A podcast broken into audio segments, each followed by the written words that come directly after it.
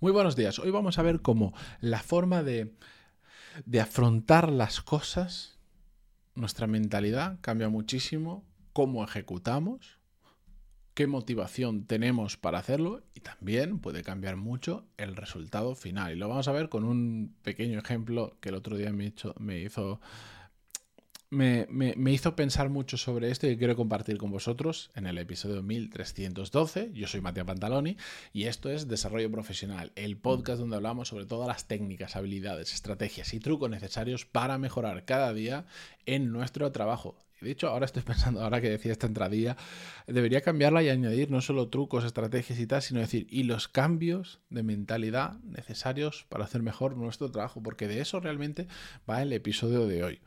Os cuento, estaba en... El otro día hablaba con el, socorrista de la piscina y me estaba contando de que, em, porque estaba ahí como con unos libros y tal, le digo, ¿qué estás estudiando? me dice, sí, sí, estoy haciendo, estoy preparando posiciones para bomberos y, le pregunté, ¿qué, ¿qué, tal lo llevas? Y me dice, hombre, no lo llevo mal, lo que pasa es que solo hay 80 plazas para 3.000 personas que más o menos se van a postular a la oposición, por lo tanto la cosa está difícil y no sé cuánto. Y bueno, ahí se quedó la conversación, tiene como un par de horas muertas además eh, a mediodía donde no trabaja, entonces pues el chico se, se sienta en un sofá, se pone a estudiar y tal.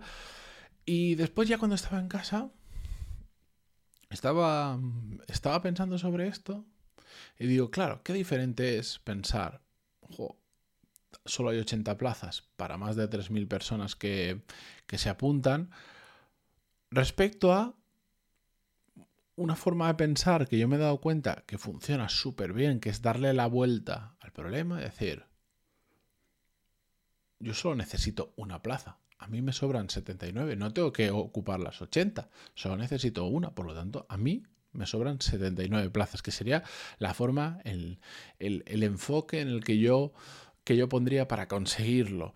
Que el hecho final es el mismo, pero la manera de enfocarlo cambia mucho la ejecución y la manera en la que ejecutas, la motivación que hay detrás para ejecutarlo. Y de hecho, em, le he querido llamar mentalidad de conseguidor o mentalidad de ganador, como le queráis decir, a este episodio, porque realmente es la forma de pensar que te habilita para conseguir de una forma de, para, para, aumentar las posibilidades de conseguir las cosas que después evidentemente hace falta ejecución. Aquí no vale, esto no es un tema de si lo piensas de esta manera lo vas a conseguir. Claro que no. Evidentemente no. Después, si no te pones a estudiar para sacarte la puñetera posición, no te la vas a sacar. Pero la forma de afrontar ese estudio cambia muchísimo, depende cómo lo hagas.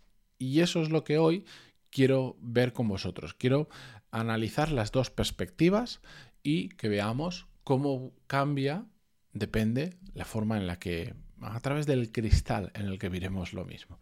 Vamos a analizarlo. Si, piensas que solo hay 80 plazas cuando se están presentando 3.000 personas, ¿qué es lo primero que te viene a la cabeza? Que es muy difícil, que es estadísticamente es poco probable que consigas una plaza porque, bueno, si haces la división te sale que, digamos, cada 38 personas aproximadamente que se presentan, solo una va a sacar una plaza. Y ya tu mente es capaz incluso hasta dibujar eso y decir, ostras, imagínate el día que te sientas en el examen, dices, ¿ves esta aula que somos unas 30, 40 personas? Somos un montón de personas aquí haciendo el examen, hay muchas aulas, pues solo uno de todos los que estamos aquí va a conseguir una plaza. Claro, tú eso te puede llevar a pensar y decir, de esas 3.000 personas que hay, ¿no habrán 80 personas más capaces que yo, más inteligentes, en mejor forma física, que lleven más tiempo estudiando, que vengan más preparados? Pues si lo piensas así, parece bastante probable que sí. O de la misma manera, si lo bajamos a un poco más pequeñito, de toda esta clase de casi 40 personas, ¿voy a ser yo el más inteligente, el más preparado físicamente y el que más tiempo lleva estudiando para conseguir esa única plaza que, que vamos a sacar entre estos 38 personas que somos? No. Esto te puede llevar si no tienes una mentalidad muy fuerte y la motivación adecuada, te puede llevar incluso a justificar tu, tu, fracaso de no haber conseguido la plaza, incluso antes de intentarlo. Por eso hay mucha gente que se rinde cuando está sacando este tipo de oposiciones que te requieren mucho tiempo de estudio y que, y que hay pocas plazas para mucha gente. Mucha gente se queda por el camino fracasa sin ni siquiera haberlo de verdad intentado, porque todo este tipo de argumentación te lleva a pensar, ¿y qué demonios hago yo haciendo esto? Otra cosa es que muchas veces hay gente que se da cuenta que no es lo suyo, que no se quiere pasar 3-4 años estudiando, porque depende de la plaza. Para bombero no creo que haga falta 4 años de estudio, pero para ser juez y cosas así, sí. entonces, bueno, pues hay mucha gente que se da cuenta que no es lo suyo y lo deja por ahí y no, pasa absolutamente nada, pero hay mucha gente que deja este tipo de situaciones simplemente porque su forma de pensar hace que fracasen antes de intentarlo y entonces intentan justificar su fracaso. Hombre, pero es que, es que tiene sentido. ¿Yo cómo voy a estudiar eso si solo si son más de 3.000 personas para solo 80 plazas? Es que es muy difícil, es prácticamente imposible sacárselo. Yo, si siempre va a haber gente que ha estudiado más tiempo, que lleva no sé cuántos años preparándose, que no sé cuánto y no sé cuánto. Eso antes de intentarlo y después también mucha gente que justifica su fracaso una vez lo ha intentado y ha fracasado, con los mismos argumentos. Es que es normal. Si es que éramos tres mil y pico personas para sacar unos 80 plazas, es normal que no lo haya sacado. Ahora, vamos a cambiar la perspectiva. Cuando tú piensas, sí, es un poco pensamiento de sobrado, lo sé, pero cuando tú piensas, a mí me sobran 79 plazas, yo solo necesito una, ¿de qué me voy a preocupar? Bueno, al final lo que haces es darle la vuelta al problema y decir, si yo solo necesito una plaza y me sobran 79, ¿qué es lo que tengo que hacer para conseguir una plaza? Ya está. Me da igual la gente que haya. ¿Qué es lo que tengo que hacer para conseguir una plaza? Tengo que estudiar, esto me lo tengo que saber de memoria. Forma física, pues, de hecho, hay determinados temas que lo bueno es que... Em, tú te puedes hasta en la parte física, seguro, te puedes marcar tiempos y decir, pues tengo que, tengo que saber poder hacer en un minuto 3 mm, millones de flexiones, lo, que sea, ¿vale? Lo puedes cuantificar y dices, yo voy a conseguir una plaza cuando puedo hacer esto, esto, esto, esto. Y es muy fácil marcarte objetivos determinados, cerrados, con tiempo, con, con, con, con algo alcanzable, medible, exactamente. Entonces le das la vuelta y empiezas a pensar de esa manera. ¿Qué tengo que hacer para conseguir una plaza? Y ya está, esa es mi preocupación, conseguir una plaza. Y me da igual cuánta gente se presente, 3.000, 30.000. Si yo hago lo que sé que tengo que hacer y que me garantiza que prácticamente con eso voy a conseguir la plaza, ¿qué es lo que, qué es lo que tengo que conseguir? Si yo sé que si me sé el temario de memoria, letra a letra, perfecto, da igual la pregunta que me hagan, da igual el tema que me saquen, lo voy a hacer perfecto porque conozco de pe a pa todo y soy capaz de responder al 100% de preguntas porque lo sé todo perfecto, cuando me pongan el examen delante, voy a conseguir pasar ese examen con la máxima nota. Si yo sé que la, la máxima nota, por decir, en temas físicos se consigue haciendo los 100 metros lisos en 11 segundos, ya sé qué es lo que tengo que conseguir. Ojo, estoy diciendo cifras aleatorias que alguien me dirá, no, porque son 12,5, no, porque... ¿Me entendéis? No. Si yo sé que, que tengo que ser capaz de hacer 60 mm, flexiones por minuto, y eso es el máximo, el tope que se puede hacer, la mejor nota, ya sé lo que tengo que hacer. Y así puedes ir troceando las diferentes partes que tengáis exámenes. Y me imagino que habrá un tema del callejero, de la ciudad en la que te vas a presentar, que te tienes que saber Google Maps de memoria y los recorridos. Si yo soy capaz de que me dejes en cualquier punto de la ciudad y te voy a decir de memoria la ruta más rápida y te la voy indicando calle a calle, y desde cualquier punto de la ciudad yo soy capaz de hacer eso y sé que eso es el tope que se puede conseguir, ya sé lo que tengo que conseguir. Ahora, ¿cómo lo consigo? me tengo que estudiar el callejero, tengo que hacer esto, esto, lo que haga falta.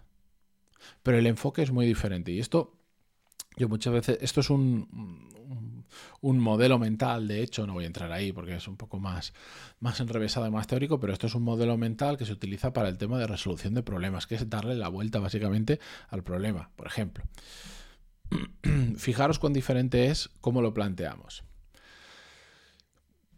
Tú quieres tener un trabajo muy bien remunerado, que sean, por ejemplo, vas a poner 200.000 euros al año por ese trabajo. Si tú simplemente dices, yo quiero tener un trabajo donde gane 200.000 euros al año.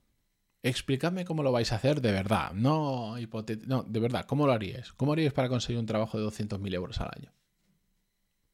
Pues ahí es donde mucha gente vuelca, porque la solución no es fácil, porque no, no es fácil predecir el futuro, de qué es lo que tienes que hacer, qué puedes hacer. Mm, en cambio, cuando tú eso exactamente lo mismo, le das la vuelta y dices, ¿qué trabajos voy a empezar a averiguar en qué trabajo se paga 200.000 euros al año. Venga, pues tienes que ser socio de este tipo de despacho de abogados o socio de este tipo de, consultoría grande. Tienes que tener un negocio propio de esto, esto, esto. Tienes que ser en este tipo de empresa mm, a partir de este nivel de ejecutivo cobran no sé cuánto. Y empiezas a buscar información y empiezas a desglosar todos los trabajos que de verdad, que hoy en día en el mercado se están pagando al menos en 200.000 euros al año. Vale, pues de todo eso. ¿Qué es lo que me gusta a mí? ¿Qué es lo que cuadra con lo que yo sé hacer? ¿Hacia dónde quiero ir? Esto, vale. Ahora, ¿qué necesito para ser socio? Imagínate, dices, vale, pues yo sé que la opción que más me cuadra, más me gusta, más me motiva, es la de ser socio en tal consultora, una de estas Big Four, que pagan eso y mucho más. Venga, ¿Qué tengo que hacer para entrar en esa consultora? ¿Qué tengo que hacer después dentro de la consultora para llegar a, esa posición? Pum, pum, pum. Y empiezas a desgranar todo mucho más y es mucho más fácil hacer una ruta que te lleve hasta esa situación. Simplemente por plantearte, empezar planteando, no decir, quiero ganar 200.000 euros al año, que todo el mundo querría ganar 200.000 euros al año. Claro que sí. No.